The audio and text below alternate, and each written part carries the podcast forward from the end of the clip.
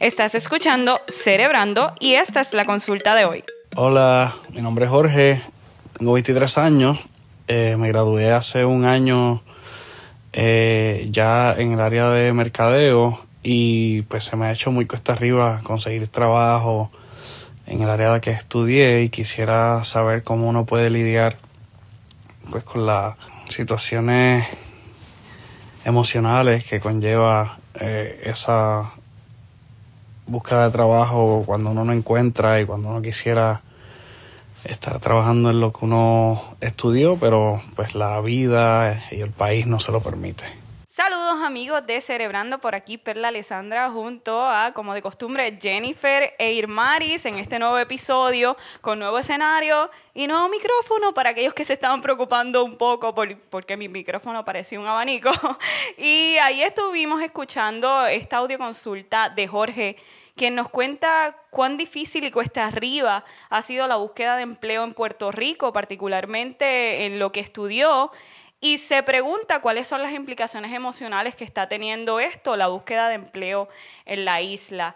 Las tasas de desempleo, asegura el Departamento de Trabajo, que han bajado hasta un 6.5, pero la realidad es otra, porque cuando uno está en el supermercado, en el banco, siempre se escucha un ciudadano quejándose porque no encuentra empleo y por el lado tenemos toda la economía, la inflación, en el supermercado todo está caro, personas eligiendo entre comer afuera o hacer la compra o echar gasolina. Así que yo creo que la primera pregunta es basada, Irmaris, en cuántas personas a lo mejor están asistiendo a terapia cargados de frustración, de insatisfacción, porque están en un empleo que no necesariamente tienen que ver con lo que estudiaron. Quizás fueron a la universidad cinco años, pasaron muchos factores detonantes, estrés, cambios nutricionales, y cuando se topan con el campo laboral, pues no es nada de lo que pensaron. Sí, así es. Como bien nos trae Perla, esa estadística, ¿verdad? Ese 6.5 ellos lo celebran, como bien mencionaste, más sin embargo, la mayoría de ese 6.5 se encuentran jóvenes, jóvenes que terminan sus carreras, que no consiguen empleo y terminan, ¿verdad?, empleados en trabajos que sí les resuelven al momento, pero no fue lo que estudiaron. Ese, esa problemática es bien común y es bastante en terapia y mucho más en esa población de jóvenes adultos que comienzan, ¿verdad?, a, tener una vida, quieren una vida independiente, quieren independencia financiera, pero la realidad es otra, ¿verdad? Y emocionalmente se tiene que, que identificar, según estadística científica, que lo que es episodios de depresión, lo que es, es la desconfianza, el aislamiento social y esa pérdida de destrezas sociales es común en estos jóvenes que optan, no optan, ¿verdad? Que la vida les trae esta situación de que no tienen trabajo en lo que estudiaron, se gradúan con mucha ilusión, con mucha pasión y entusiasmo, ¿verdad? Pero la realidad es que están empleados en otra cosa. Y Perla y Maris, hay unas carreras como que son un poco más difíciles conseguir este trabajo en esas áreas y una de ellas es el periodismo y las comunicaciones. Eh, lo conozco ¿verdad? De, de, primera mano y sé que Perla también y, la doctora también y Mari también. Y yo también. Lo, hablamos ahorita este, antes de comenzar y lo, verdad este y es, es bien cuesta arriba incluso yo trabajé este antes de empezar formalmente en el periodismo en una tienda de joyería porque eso es lo que había disponible son cosas que hay que hacerlas hay que hacerlas. Entonces, pues tuve que empezar, este, ¿verdad? Eh, poco a poco a hacer camino hasta que finalmente pude conseguir el trabajo que, que yo quería en el área de periodismo, pero no fue fácil. Sí. No, claro, incluso algunos tienen que o tener un trabajo adicional o reinventarse, como fue mi caso, que también tuve que certificarme como entrenadora personal para yo subsistir y poder lograr esa economía. Y antes de eso tengo historia porque trabajé en una boutique, estuve haciendo Uber, siendo de hecho también eh, periodista y de hecho también estuve en el cine y duré cinco días. Pero vino adicional algo ah, y un detonante para mí que también tenía la presión social y de mis familiares que siempre me preguntaban, oye, pero tú no te mataste estudiando y por qué tú no estás en la televisión porque siempre se asocia el periodismo a, a ser reportero, a estar frente a una cámara de televisión, cuando el periodismo también, ¿verdad? Cabe lo que es la prensa escrita y que es muy importante. Así y es. pues yo tenía como esa carga adicional, por eso pregunto, ¿es la presión social, las expectativas que se tienen sobre los profesionales y la familiar un estresor adicional? ¿Le ponen una carga extra a la emoción de una persona? Claro que sí, es un estresor adicional, ya que pues uno piensa, ¿verdad? Cuando se gradúa uno con este entusiasmo, pensamos que nuestras propias familias, ¿verdad? Esas redes de apoyo que están con nosotros en todo momento son las que, o los que tienen que creer en nosotros, los que tienen quizás que animarnos, que eh, darnos como esa palmadita en el pecho o en la espalda de que vamos, sí adelante, que llegará el momento para en el cual consigas tu empleo y no es así, la realidad es otra. Comparto también un poco mi historia, ¿verdad? Si, si mal no recuerdo, mi bachillerato es en comunicaciones, en periodismo y radio. Y yo entiendo, entiendo lo que estamos hablando aquí. Estuve tres meses trabajando para una emisora sin, sin ningún tipo de remuneración económica, ¿verdad? Porque yo quería pues aprender, hice mi trabajo voluntariado, que es importante hacerlo. Y es parte del proceso de crecimiento de aprendizaje.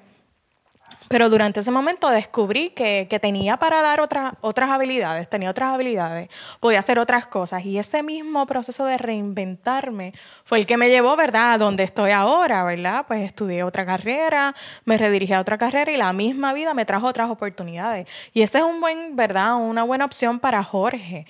Por el momento, aunque él no esté siendo empleado en lo que, en lo que estudió, los sentimientos de culpa, quizás los sentimientos de soledad, de insatisfacción van a estar presentes en ese proceso, pero que piense que es un proceso transitorio en el cual no va a ser para siempre.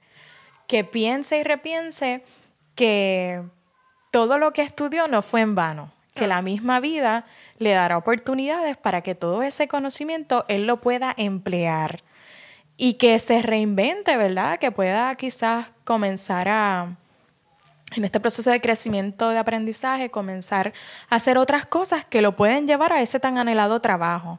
Pero por el momento, ¿verdad? Que no se quede haciendo nada, porque eso lo va a encapsular más en ese estado emocional, ¿verdad? Este, agota- agotante, porque es así, no es fácil. Muy frustrante también, claro. Sí, ¿no? Y a, y a veces hay que pensar en, en, en que hay que hacer algo por el momento, ¿verdad? Lo que uno consigue ese trabajo, hay que trabajar en otra cosa porque las deudas no se desaparecen ni paran y entonces también hay que pagar la gasolina, que está cara, la compra, que también sabemos que cada vez que vamos al supermercado gastamos bastante y que todas las cosas están caras, como dijo Perla. Este, o sea que hay que, hay que trabajar en, en algo en lo que entonces se puede conseguir ese empleo. Claro. Entonces, eh, quisiera entonces detenerme un poquito, Irmaris, para que nos hables un poquito de cuáles son esas implicaciones ya específicas que pueden eh, eh, pasar en casos como este, donde la persona, pues, como tú dijiste, es- están frustradas, pero esto puede escalar a, a otros niveles. Por supuesto, sí, ¿verdad? Podemos entrar a lo que son episodios de ansiedad, episodios de depresión, ¿verdad? Los cambios en el patrón de la alimentación, patrón del sueño pueden estar cambiando. Este sentimiento y esto, esta insatisfacción, ¿verdad? Por, por no estar haciendo lo que anhelaba, lo que tanto me preparé por tanto tiempo, es- ese sentimiento de insatisfacción por lo que se hace, pues está presente, ese sentido de pertenencia, de que, wow, o sea, me gradué de mercadeo, soy un CEO, soy un ejecutivo, no puedo lograrlo, ¿verdad? Quizás ese es el pensamiento que él puede tener, que puede estar presente. Y es difícil, ¿verdad? Es bien fácil quizás pararnos en una silla y decirles que es transitorio y demás, pero es algo bien difícil y hay que, ¿verdad? Pues darle mucho apoyo. Aquí estamos nosotros, ¿verdad? Aquí- Supongo que también es un impacto a la para- autoestima porque se considera cuando uno termina de graduar que, wow, hice esto, me siento orgulloso de mí, pero pensar a esa misma persona, estoy desilusionado, ni siquiera puedo buscar un trabajo, que yo lo pensé, o sea, me frustré y tuve de alguna forma un cantazo, por decirlo así, a mi autoestima. Llegué a pensar, pero entonces, ¿para qué lo hice? No fue suficiente, ¿verdad? Podrían llegar estos pensamientos. Esos son los pensamientos que, que están presentes. Culpabilidad, miedo, sentirse fracasado, miedo a tomar quizás decisiones nuevas, miedo a reinventarse, aislamiento social. Quizás el grupo de amigos y de personas con las cuales compartía ya no es el mismo, porque hay, quizás mis amigos ya tienen trabajo, ya consiguieron trabajo, pero yo no. Pues la situación económica pues está difícil, no puedo salir con mis amigos como antes, pues todo está caro. Entonces, para no ver, para uno no enfrentarse a esa realidad social de que todo el mundo me va a preguntar, ¿tienes trabajo? ¿Qué pasó con el trabajo?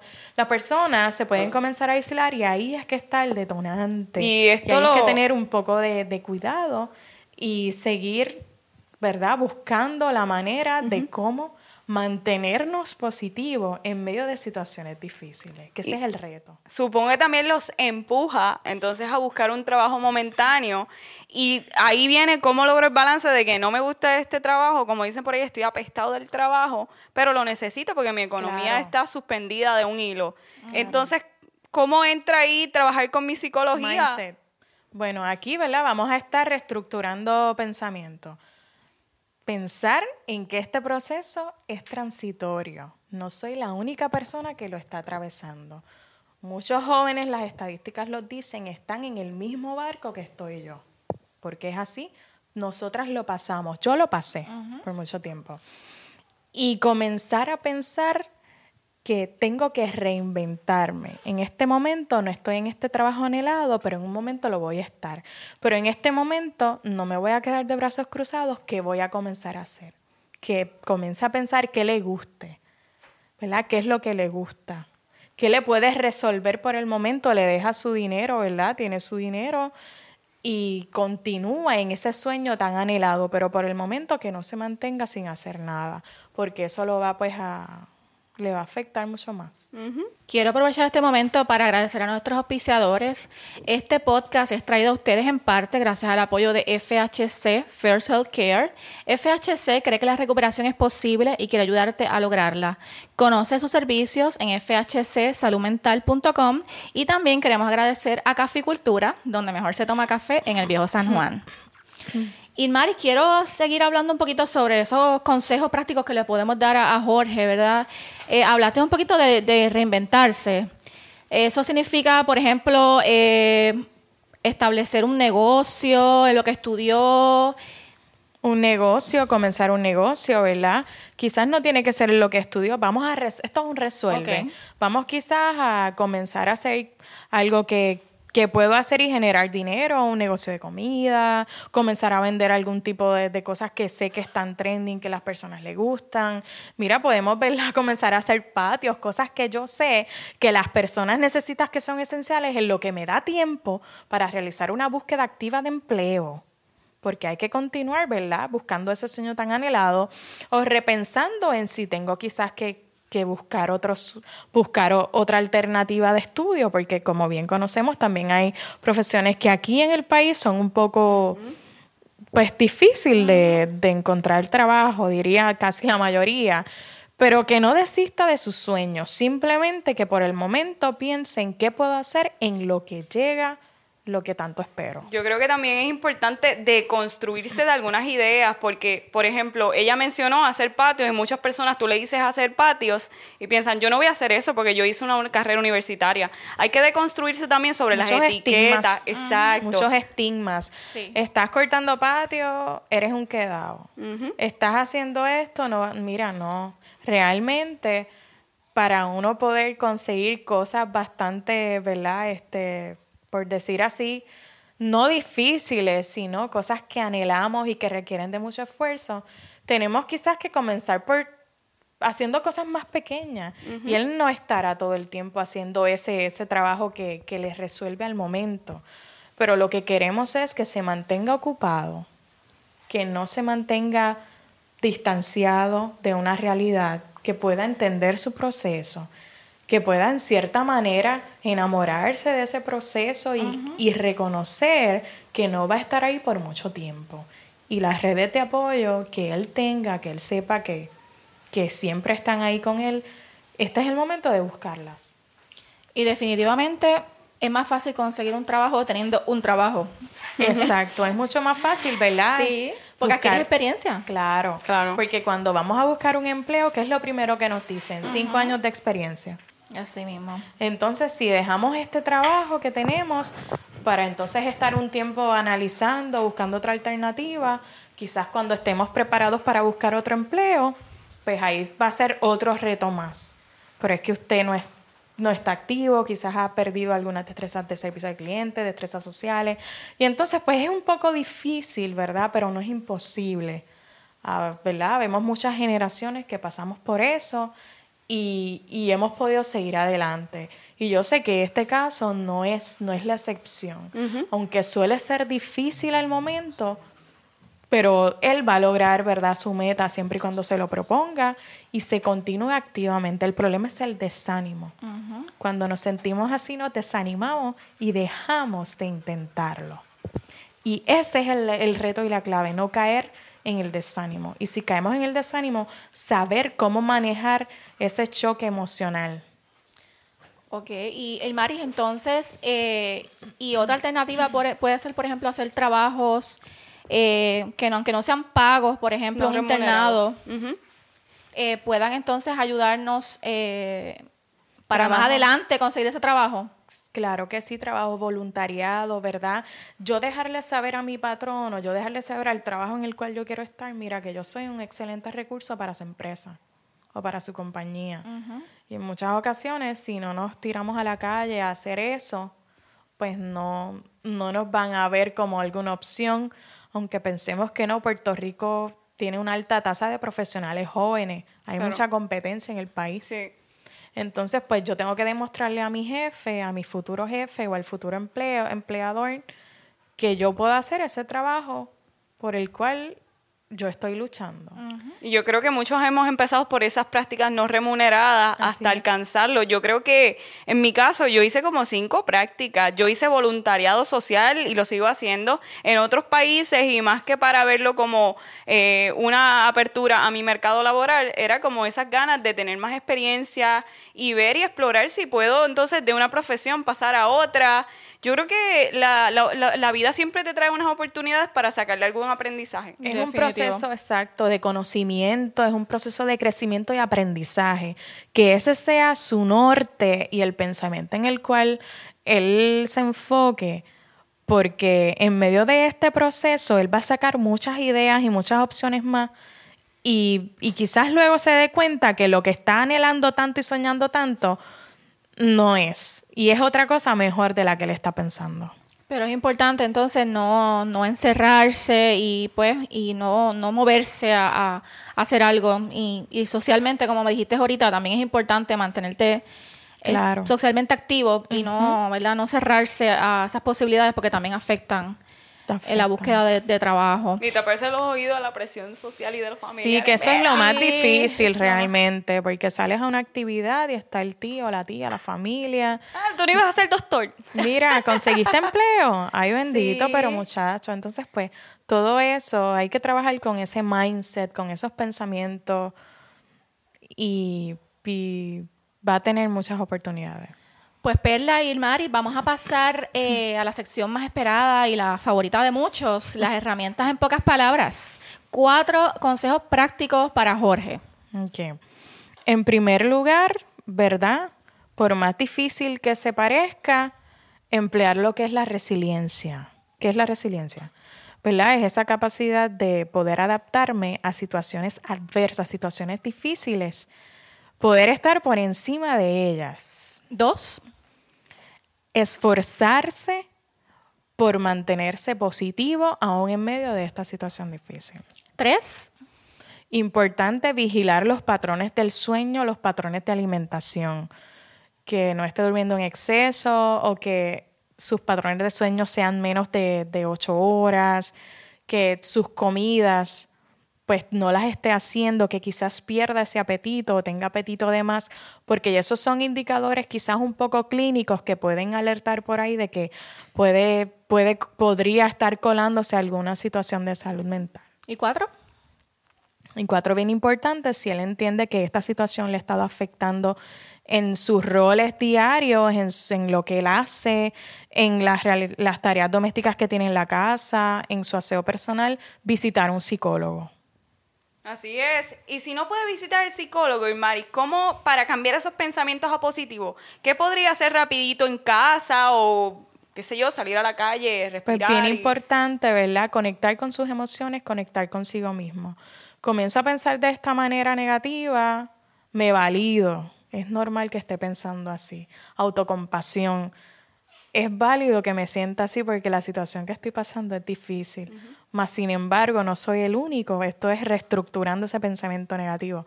Mas, sin embargo, no soy el único que ha pasado por esto y muchos han podido sobrellevarlo. Yo podré.